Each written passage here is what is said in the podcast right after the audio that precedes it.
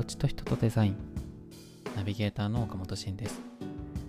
このポッドキャストではさまざまな土地で実践活動を行っているゲストをお招きし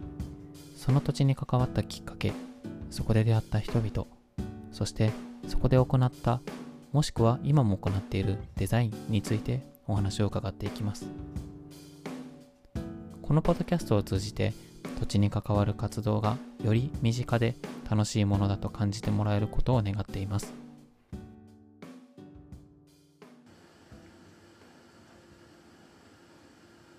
1回目のゲストはトロブともきさんをお呼びしていますこんにちはこんにちは、トロブともきです。よろしくお願いします。はいえっ、とトロブともきさんのことは僕はトロと呼んでいるのでこのラジオでもトロと呼んでいこうと思いますはいではえっ、とトロにちょっと初めに自己紹介をしてもらおうと思いますよろしくお願いしますお願いします。まあ、自己紹介そうですね。僕もあの岡本慎さん、慎さんってもう呼んじゃうんですけど、慎さんの後輩にあたるので、同じく京都工芸繊維大学に通っているデザイン建築学科の学生です。で、慎さんとはあれですね。僕がそんなにも参加がちゃんとできていないけどあのお邪魔させてもらってたバスケットボールサークルであの一番最初に仲良くなった先輩みたいな形にはなってて。うん。あそうか、うん。そうなんやね。そうなんです。でまあそのご縁でねたまに飲みに行くっていう中ではあったんですけどあの建築をずっと勉強していてうん。で僕が3年生になったタイミングでコロナになっちゃってうん。でその時に少しずつ自分の中であの地方というか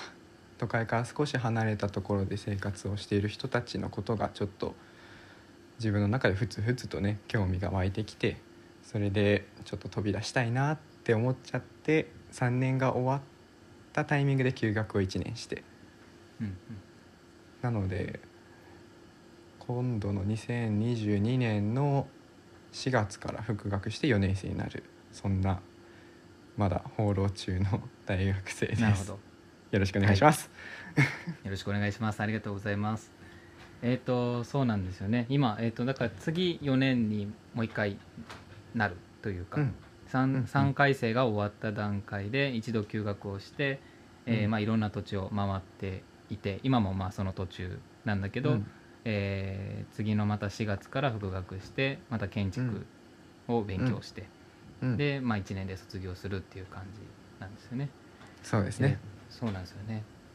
実はその、まあ、トロとの、まあ、出会いとしてはあの大学で普通にサークルでねあの一緒にバスケしてみたいなことをちょっとしてたけど、まあ、バスケをめっちゃしてたっていうよりかは 普通にねなんかいろんなところで会ってすごいうん。なんか慕ってくれる後輩みたいな感じで初めはあったけど、うんうん。いろいろ、ね、いろ結構いろんななんか話をして仲良くしててである時僕がその今年かな久しぶりに連絡取ったのが今年だったと思うけど、その僕がその行政とデザインっていう分野で行こうみたいなことを決めた時に同じようなことに興味を持ってる学生とかいないのかなみたいなことでなんかいろいろ後輩の人、あのとかに声をかけてた時期があったんだけどその時にたまたまトロに声をかけたのかな。なんかそれは全然地方に行くとかそういうことを知らない時に声をかけたかなんかの時に実は休学するんですよって話を聞いたような気が、うん。それか休学するって聞いてから 連絡したのかな。どどうやったそうですかな。僕が、まあ、唐突にあんまりねその時他の誰かに休学するってなんかちょっと言えなくてあんまり公表してなかったんですけど、まあ、んインスタで休学するんですっていう話を本当にね4月になる直前にしたらしんさんが一番にコメント来て「マジかよお前」ってそうそうっていうので「ちょっと電話していい?」って言われて。ああ まああれはねすごい嬉しかった思い出ですねなんか休学っていうのがあんまりね前向きに捉えてくれる人とそうじゃない人もいるからうん。なんかそれをすごい応援してくれる存在っていうのではすごい嬉しかった思い出があります。うん。うんやばい。全然なんか自分がそうか電話したか覚えてな。い、うん、あれ僕すごいあれ記記憶がねめっちゃ嬉しい思い出だったのに、ああそうなんや。えそれがだから、あれね。まあ一つ目の土地の海士町に行くって決めた時っていうことよね、そうですね。はい、うんうんうんそれがじゃあえっ、と3回生が終わる時？3回生終わる時です。はい、ちょうどだから1年前うん、ぐらい、です大体それねぐらいの時期ってことだよね。そうかそうか、うん。それはなんかきっかけはまずなんで休学することになったかってちょっともう一回教えてもらってもいいですか？そうですね。あの僕ずっと建築を勉強してはいたんですけどあのなんて言えばいいんですかね建築を志望した理由みたいなところをよくよく考えてもあんまりちゃんとした理由がそういえばなかったなっていうふうに感じてしまって、あのなんとなくすっごいかっこいいからっていうその勉強してる先生たちもかっこいいし先輩たちもかっこいいし、建築を回るのもすごい好きだったし、うん。まあ、単純にその理由だけでねあの専攻してたんですけどでもなんかいざちょっと就職とか院とかちょっと真面目に考えなきゃいけないなってなった時期にあれこれって本当に僕やりたいことだったかなっていうのにちょっと疑問を持ってしまって、なるほど。うん、それでなそうよくよく考えても京都工芸繊維大学ってあんまり大きい大学ではなくて、うん。理系単科大学なのでちょっとね他の大学より規模は小さめのところ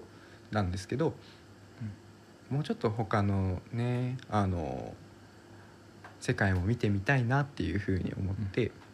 でそのタイミングがちょうどコロナの時であのすごい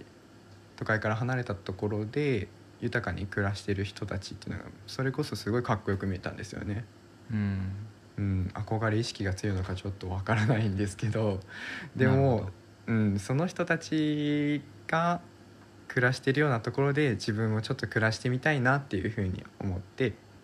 なるほど。うん、その中で、ね、建築以外でもやりたいことがもし見つかったらいいかもねっていうぐらいの気持ちで本当に曖昧な感じだったんですけど休学した理由は。へえなんかじゃああるよね。初めは初めはっていうか出身は広島？うん、そうです。やんねで、うん。広島から、まあ、大学入学のタイミングで、まあ、建築いいなっていうので、京都に来てで3年間学んでて、うん。で3年間学んでる間でなんかこれだけでいいのかみたいなその、ね領域としてはそういうのはまあ僕もデザインでもやっぱり思ったしうん。うん。ある意味そういうねまあそれこそ3回生ってもう就活がね、周りがしてる時期でもあったり大学院なのかどうなのかみたいな時期でもあるから、ある意味こう次の次の方向性を考えるタイミングとかっていうので、あ、ある意味ねいろいろ方向性を考えて、まあ、じゃあ飛び込めるところ飛び込んでしまおうっていうのもうんあったのかもしれないね。じゃあそこではその1個目の土地うん。1個目の土地というか、京都からまあどっかにまあ一旦移ってみようと。短期的でもいいからってことやと思うけどうんうん。その時にどこに行くっていうのは初めはまあ広く見てたっていうか、うん。あんまり絞ってはなかったっていう感じ？そうですね。なんかとにかく出たかったっていう意識しかなかったんですけどでもまあ地方のことには地方で盛り上がってるところっていうところにまずちょっと行ってみたいなっていう気持ちはあって、うん。でそれで本当に僕なりにだったんですけどいろんな本とか読んだり、あの検索とかしたりしてすごいよく名前が出てくるなって感じたのがその海士町のことで、なんかそれまで僕が、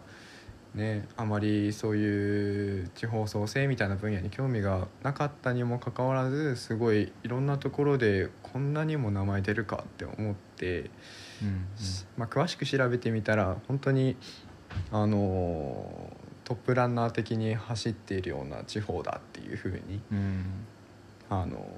僕も感じたのでこれはちょっと今から僕があの自分の暮らしを豊かに考えたいなって思った時になんか一つの日本の中での一種の成功例みたいなところに最初に行きたいなと思って。なるほど。それで海士町に行きましたね。なるほど。実際にじゃあ海士町のことはまあ行くことになっていろいろ調べてっていうのがあると思うけどその行くきっかけというかなんかうんうん。なんで海士町になんかどうやって行ったかとかってうんうん。いうのはなんか誰かの紹介があったりとかしたんですか？そうですね。あの最初僕が何個か行きたいところっていうのをピックアップしててで僕が当時働いていたあの京都の西陣の方にあるゲストハウスのススタッフの人とすごい雑談的に「ここ行きたいんですよね」みたいな話をしてた時に「あこの人前にうち泊まりに来たことあるよ」っていうはそうそうそう。その海士町の人がうちに泊まりに来たことがあるよっていう話を聞いて「あなるほど。マジっすか?」って。ってなってまあちょっとまた後々の話にはなるんですけどあの、うん。僕実際に海士町に行ってあの円東っていうホテルのインターン生として活動してたんですけどはいはいはい。その7月夏にオープンしたばかりのホテルで。でそのホテルがそのいざどういう形でこれからあのコンセプト作りだったりブランディングだったりしようっていうのをまだ考えてた段階でいろんなホテルに研修に行ってた時の一つが僕が働いてたゲストハウスだったみたく。なるほど。だからなんか一応その一緒に後々働くことになった人がすごく前に僕のゲストハウスで泊まってくれてたっていうようなご縁があって。はあ。うんうん。ななるほど。んというっていう。いやー面白いね。なんかいや前にその海士町に行った話を聞いた時はてっきりその、バイトしてたところの、まあ、つながりでうん。紹介をしてもらって初めて海士町を知ったのかと思ったんやけどそうじゃなくうんうん。てその海士町っていうのをちょっとこうまあいろいろ調べてこうんううん意識がある中で紹介うん。をしてもらおう、まあ一回話をしてみたらたまたまこうすでにそこのルートはこう作られてる状態やったというかそうそうでっすていう感じやねったよね。うんうん。でもねそれもねああれなんですよ。3月の本当に中盤ぐらいの時の話でやばい、い4月から動きたいって言ってるのに結局全然行けるルートないじゃんみたいな。そのそれこそコロナもあってそうやね。でやばそうそうやばいやばいってなった時になんかいきなりつながってですぐにその Zoom でちょっと1回だけ顔合わせして、うん。じゃああの来てみなよみたいな感じで行ったらその僕の活動先もあるし泊まるところもあるしみたいな。なんかちょっとね、うん整いすぎてた感じはあるんですけど。うんなるほうんうんうんうん。本当に転がり込んだみたいな感じですね。どなるほどねあじゃあもうそこは結構もう決めてから行くまではそんなに時間かからずもうポンポンポンと進んでいった感じ。そうですね。え行けるなら行きますよっていう感じでしたね。うん。なるほどね。うんうん。でそれがまあ大体1年前というかまあこ、えー去年の3月4月ぐらいですね。そうですね。はい。で実際に島根県の隠岐諸島の海士町。まあまはい。あ有名で、ねあの知ってる人は知ってると思うんですけど。うんうん。ねいや僕もなんか海士町はまあさすがにこういう分野でやってるとなんかよく耳にするところで、最近もその山崎亮さんとか原健也さんとか、なんかその、ね、コミュニティデザインの人とかの本をよく読んだりしてて、まあ、その中で海士町の話も出てきたりとか、まあ、本当によく耳にするところだなっていうのがあるんですけど、うん。まあ、そこに行ってで実際に、ね、遠東というところの、えーホテルの立ち上げで、うんまあ、お手伝いをしてたっていうことですよね。うんなんかそこで実際にしてたことっていうのはどういうことをしてたんですか、そうですね。なんか本当に多岐にわたるんですけどあの、うん島の中でマルチワーカーっていう考え方が結構根付いていてその本当に何でもするよっていう人がたくさんいるんですよ。うん。だから最初僕が行った時もすごいそれこそマルチワーカー的な働き方だったんだけど一番最初はあのホテルを運営してる会社をがそのホテル以外にもちょっと売店とかレストランとかがあってうんで、そこの売店のスタッフやってレストランのスタッフもやってでホテルの清掃業務もやってみたいな形をぐるぐるぐるぐるっていうのを最初しばらくやってたんですけど、うん。まあしばらくしてからその僕があのデザイン建築学科っていうこともあって少しだったらイラストレーターとかも触れるし、うん。あのそういうお手伝いだったらできますよっていうことをお話ししてからそのホテルのあの制作物に関してうん。の活動を少ししてましたね。あのすごいメインとなるような例えばウェブみたいなことだったりあの、うんコンセプト部分に関わるようなことはあのビジュアルアイデンティティで他に関わってもらってる日本デザインセンターっていうところがあるんですけど、うんその方たちがもちろん制作してそれ以外のところであの身の回りのことだったりっていうのを結構やらせてもらってましたうん。ね。うんうん。なるほどなるほど。でちょっとこうデザイン建築でこう学んでることも、まあ、スキルとして使えるみたいなのもあったりっていうのはそうですね。あって。うんうん。まあスキルとして使えるっていうのと、まあ、実際やっぱり、うん、アマチュアがすごい若者でたくさんいるっていうのはそうなんだけど、うん。やっぱり人手不足っていうのもあって。なるほど。僕しかちょっとでも触れる人がいないんだっていうような状況だったからありがたくスッと入らせてもらえた感じがしましたね。あそういう状況でもあったんや。ただ、うん。そういう意味ではそういう例えばイラストレーター触れる人が欲しいみたいなことを言ってるわけでもないの。ソロにそれは相談があったりしたじゃなくてあの僕ができることみたいなのはちょっとずつお話も最初の頃からしてたんですけど、まあ、うん。あの社長さんがその現場主義っていうこともあってまずはうん。そのいろんなところで現場で働いてからあのうん。少しあのホテルのちょっと内部のところにも後々手伝ってもらえたらっていう話だったので。うん。なんかその時期的には少し1ヶ月遅れぐらいでそこに携わ携わらせてもらった感じがあります。なるほど。うん、実際いたのは3ヶ月とか？そうですね。4ヶ月かな、うん、4ヶ月。4月のうんうん。1日から7月の31日までのきっかり4ヶ月なるほど丸々4ヶ月、まるまる。うん。たあもううん初めからそれは4ヶ月って決まってインターン生として働いたっていうこいやどっちかというと最初は2ヶ月の予定だったんですよ、とあそうなんや、うん。あじゃあちょっと伸びた。そうですね。あの、うんうん。その時は本当にいろんな土地をコロコロコロコロ動きたかったからうん。なんか2ヶ月その土地にいてっていうのを繰り返して6か所ぐらい行けたらいいかなっていう想像だったんですけど、うん。ちょっとねあのすごく居心地が良すぎちゃったのとあとホテルここまでちょっとたあの関わることができたんだったらオープニングしてしばらくまでは僕もいたいなっていうふうに思ってなるほど。伸びちゃって4ヶ月ですね。なるほど。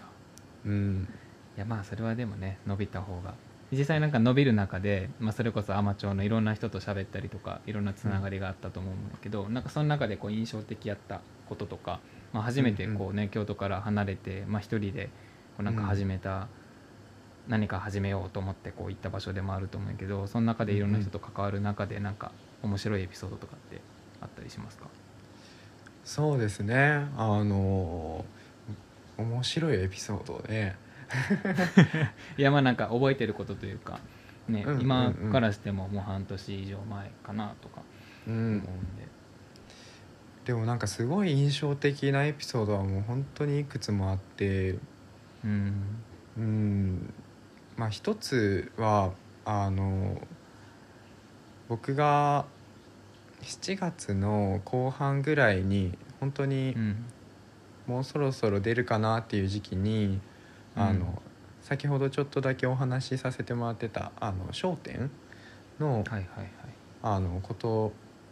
レイアウトを少し変更したりだったりとか島の人が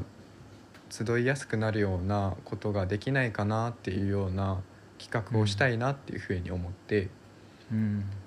で7月の後半にそれを実際に完了したんですけどその企画をいろんな人に相談してる時にあの、うん。言っていただいた言葉があってあの僕が結構ちょっとそれでやらなきゃやらなきゃ自分が企画したんだからみたいなちょっと頭がパンパンになってた時期でもあってその時にスカッと言ってもらったんですけどあのうん。まず自分が楽しまなきゃって言ってふうに言ってもらえて。なんか僕はその時はもう本当にアマチュアのことが大好きだったし、うん。ここの会社のために何かしたいなっていう気持ちであの、うん。企画したものだったんですけどなんか誰かのためにとかその土地のために何かやってあげるよみたいなスタンスってあんまり、なんかその土地のことがすごい大好きでも、うん。なんかちょっと逆に捉えるとその土地のここが課題だよねって言ってるようにも聞こえちゃうなっていうふうに思ってなんかそれって住んでる側からしたらあんまり心地よくないかもしれないなっていうふうに考えるとやっぱりその自分が一番楽しんでるっていう考え方がすごい大事だなっていうふうに思いましたね。いやそうだね。うん、なるほどなるほどそれはじゃあこういっぱいいっぱいになってる時に言ってくれた人がいたんや。その人はなんか実際どういうどんな感じの立ち位置ずっと海士町に住んでるうん方からそういうことをアドバイスとアドバイスっていうかまうんうん。あ助言をくれたっていうことだよね。そうですね。うんうんうん。なるほど。実際その7月末にやったやつっていうのはうまく成功してっていう感じ？そうですね。ううんんあの本当にねあのもう少しし実際は8月までいてその経過がどうその後どうなったのかっていうのをちゃんと見届けてから出たかったんですけど、ああなるほど。そう。終わってすぐ出たんや。そうそうそう。そうもうあれはね本当に計画をねちょっとちゃんと考えておけばよかったけど、うん。まあなんかその商店の空間が広く感じられたりだったりとかその、うん商品を手に取りやすくなったりとかっていうのがうん実際にあったっていう声は聞けてあの、うん。この間のクリスマスにもアマチュアにちょっと3日ほど帰ったんですけどへえ。いやその時にちょっとだけフィードバックをもらってすごいいいお言葉ばかりだったのですごい、うん。僕としては最近満足感をやっと得れた感じはしましたね。あその企画をしてよかったなっていうのが半年後うん 以降そうです。ね 帰った時に。うんうんうん。そうそうそうそうそう。そうですね。なんか。まあでもいいよね。そのちょっと時が経ってから戻った時にまたこう声かけてくれるみたいなのは嬉しいよねやっぱり。嬉しかったですね。あの、うん。おかえりってまず誰でも言ってくれるっていうのがうん。あれはもう本当にね今でもすごい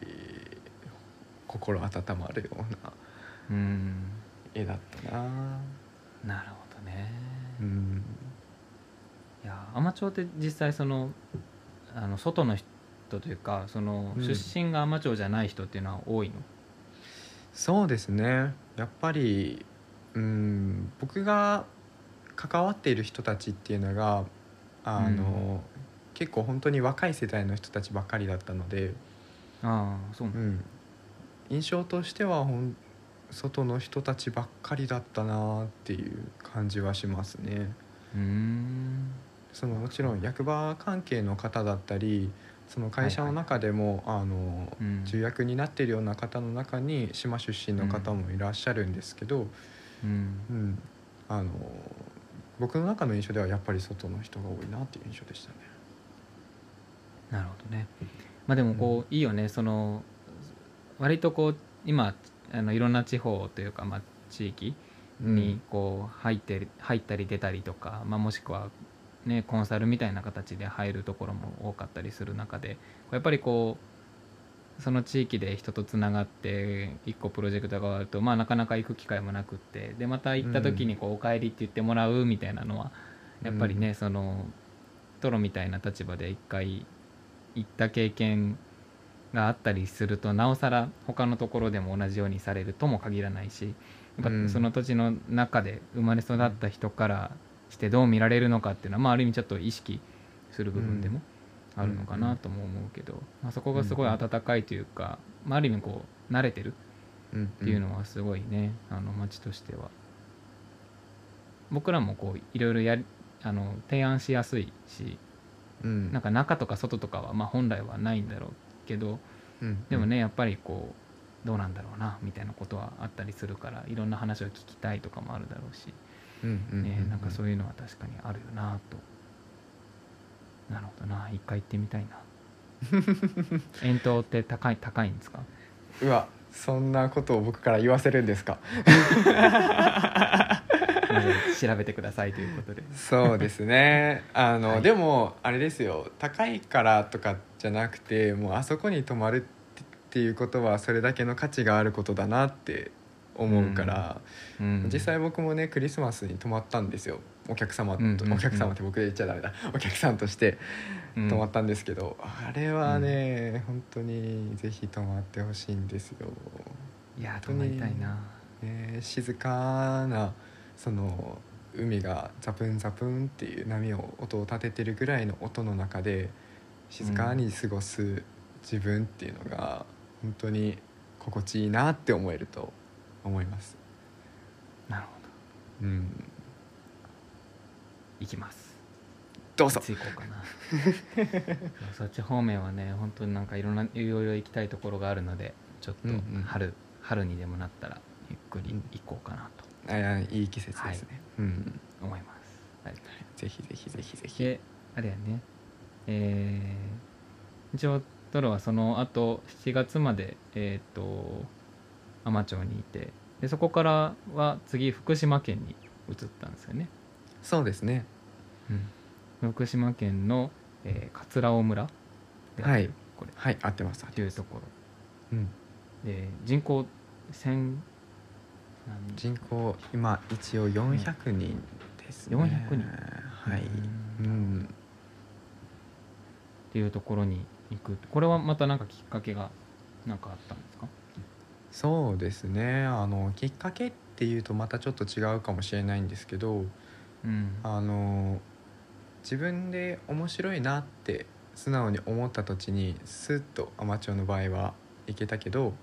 うん。まあ、なんか自分でもちゃんとじっくり調べてみようと思って人の話であそこ面白いよっていっぱい聞くけどな自分のアンテナにちゃんと引っかかるところをちゃんと検索して調べようと思ってうん。あの出てきたのが桂村ですね。うーん。うん。あじゃあそこ海士町いる間に次のところ探す中で見つ見つかった、まあ、ここちょっと行ってみたいなと思った場所の一つだっそうですね。はい。あの桂村の中でその夏と春にあの外からインターン生学生たちをあの呼び込む活動をしてる団体があたって、うんそこにお世話になりに7月と8月あ違う7月じゃないわ。8月9月10月もお世話になったなぐらいまでいましたね、うん。そこもまあ3ヶ月ぐらい。ぐらいですね。か。はい、うん、いたっていう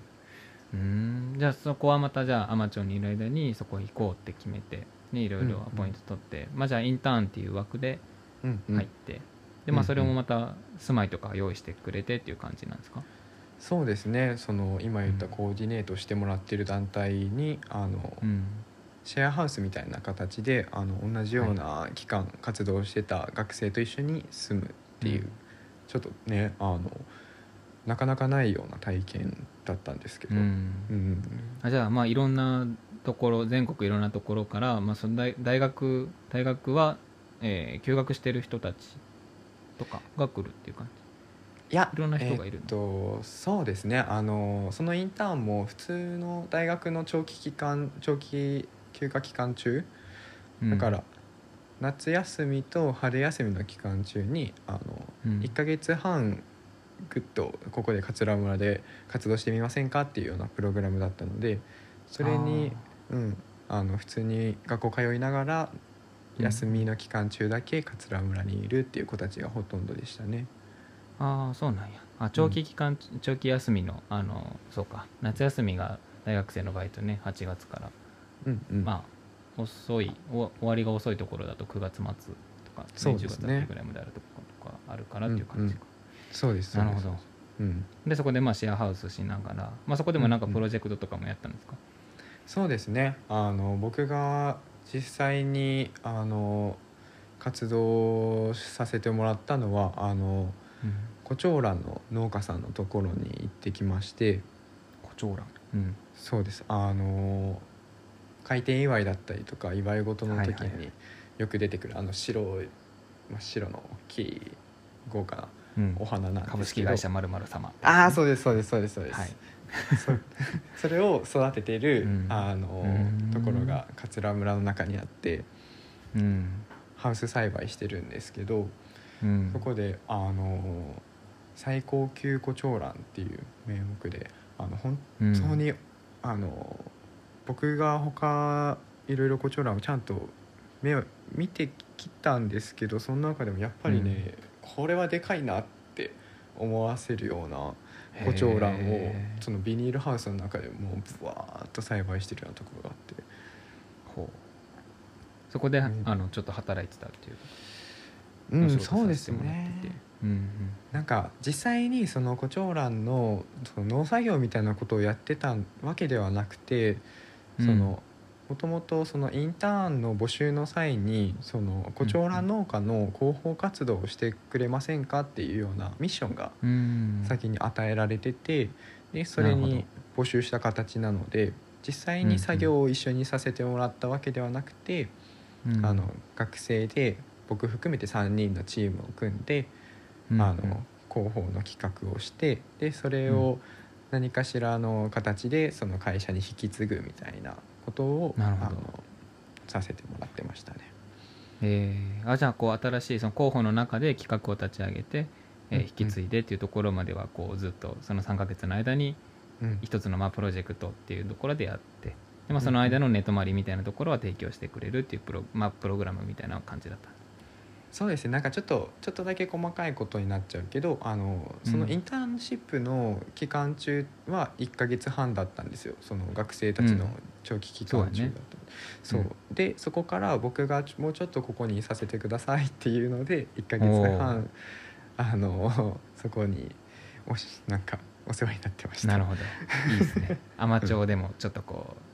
うねそう。2ヶ月ぐらい延長して、ね。ちょっとこっちでねもちょっと延長して。そうそうそうそうそう。もうね計画性がないんですよ僕。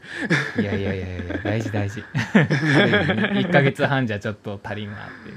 まあ、それをそう。ねまた受け入れてくれるからね。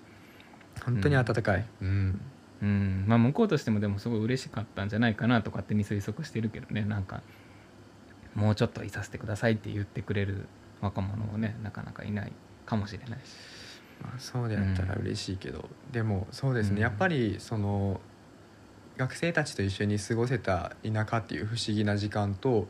あの、うん。その学生たちがいなくてあのいつものいつも流れてるような時間なんだろうなっていう1ヶ月半とではやっぱちょっと印象が違ったのでやっぱりね、少し伸ばしてでもそこにいてよかったなっていうふうには思いますね。うん、うんなるほどね。うんうんまあ伸ばしながらその活動をもうちょっとこう長くして引き継いでみたいな感じでまあいたんだ、うん、そうでですね。あのうん。うんうん、1ヶ月半でも活動は1回グッて区切らせてもらってうん、そこからは、うんうん。あの村民の人とかのお話を聞きにお邪魔したりとか、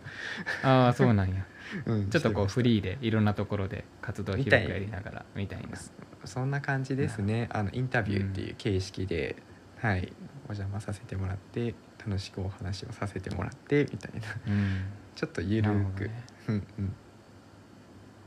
実際そのアマチュアで3いや4ヶ月か。いて、うん。そこからこう福島県のその桂尾村っていうところに来てその、まあ、土地が違うわけで人ももちろん違って、うん。まあ、場所としても全然ね持ってる歴史だったり、最近起きたこととかも違うと思うけどなんかどういう、桂尾村の方はどういう、まあ、バックグラウンドがあったりどういう状況だったりっていう感じのとこなんですか？そうですね。あの桂村に行きたいなって思ったきっかけっていうのもあの、うん。福島県の浜通りって言って太平洋側の方にあの、うん。の地域のことを少し知りたいなっていうふうに思ってそれも、あの2011年の大震災の時のうん。原発事故の被害を受けた地域をあの一度足を運んでみてあのあの時の出来事っていうのを自分のことのようにちょっと感じてみたいなっていうふうに思って、それもあって桂村に行ったんですけどそのさっき人口400人ってちらってあの紹介させてもらったんですけどもともと400人だったわけじゃなくて、うん。本当は大体すいませんちょっと記憶が曖昧なんですけど2,000人は超えるぐらいはあの、うん。うん住んでた地域だったんですけど一度うん。原発事故の影響で避難を余儀なくされて、あのなるほ村が空っぽに一度なったんですけどどうん。でその後実際に村に戻ってきた人の数っていうのがやっぱり少なく400人っていう状況になってしまった、けど僕はその400人の村からだからこそあの外からの人をあの巻き込みながらこの村を元気にしたいんだっていうそのインターンの形に僕は惹かれたので。うんうんうん、あの人口が少なくなってしまったっていうのがすごい悲しい出来事でもあるけどそれだけでもないよなとは感じましたね。うんうんなるほどそうか、まあ、そこで実際に行って、まあ、結構こうねやっぱりあの東日本大震災の時にいろいろいろんなことが起きた、まあ、東北の方の町だったり、まあ、村だったりっていうのは、ね、関西圏に住んでる人からするとなんかどうしても人事になってしまうというか、まあ、行かないとなとは思いつつも行って何ができるんだろうとかね。なんかいろいろあの時は本当に僕らも中学生とか、うん。トロは小学生か小5でした。やんね。とかやったら、まあでも子供ながらにやっぱりうん。なんかすなんかでもやっぱりテレビで見るねショックな出来事っていう感じのイメージがやっぱりどうしても強くってねっていう中で行って感じることっていうのはショックまあこう衝撃的なことも多いだろうけど、まあその中でこう感じるものっていうのはうん。そのそこでやる行動とかにもこうつながったりはするの？活動とかそうです自分ね自身見つめ直したりとか、うん。うんうんうん。なんか本当にそこに行く前は原発が本当に悪みたいな感じで見ちゃってたんですけど、なんか、うん。そうも言い切れないなっていうふうには感じましたね。あのそこのその浜通りの地域がもともうとん。貧しいところだったので、あの所得もちょっと低かった地域だったんですけどそこであの原子力発電所ができてあの、ん。いろんな人がそこで働く場として機能してたっていう話を聞いたらなんかそれまでの暮らしが本当にうーんなんか僕の言葉ではなかなか言い表せないぐらいあの苦しい思いをされてた方もいたのでそこから本当に暮らしが豊かになったんだっていうことまで聞くとあそうなんだってなんか、うん、僕もちょなんて言えばいいんですかねうまく自分の言葉では表現できないんですけど、うんうん。うんうん、なんかイコール原子力発電イコール悪っていうイメージとはやっぱ違ったんだなとも思いますし、その村の人とお話ししててもうん。うん。あの仕方のないことだったからっていうふうに受け止めてる方ばかりで、うん。なんか特に東京電力を恨んでるみたいな人たちの話も聞かなかったですし、なんか外からのイメージとやっぱ全然違ったなっていうふうに思いましたね。うん。うん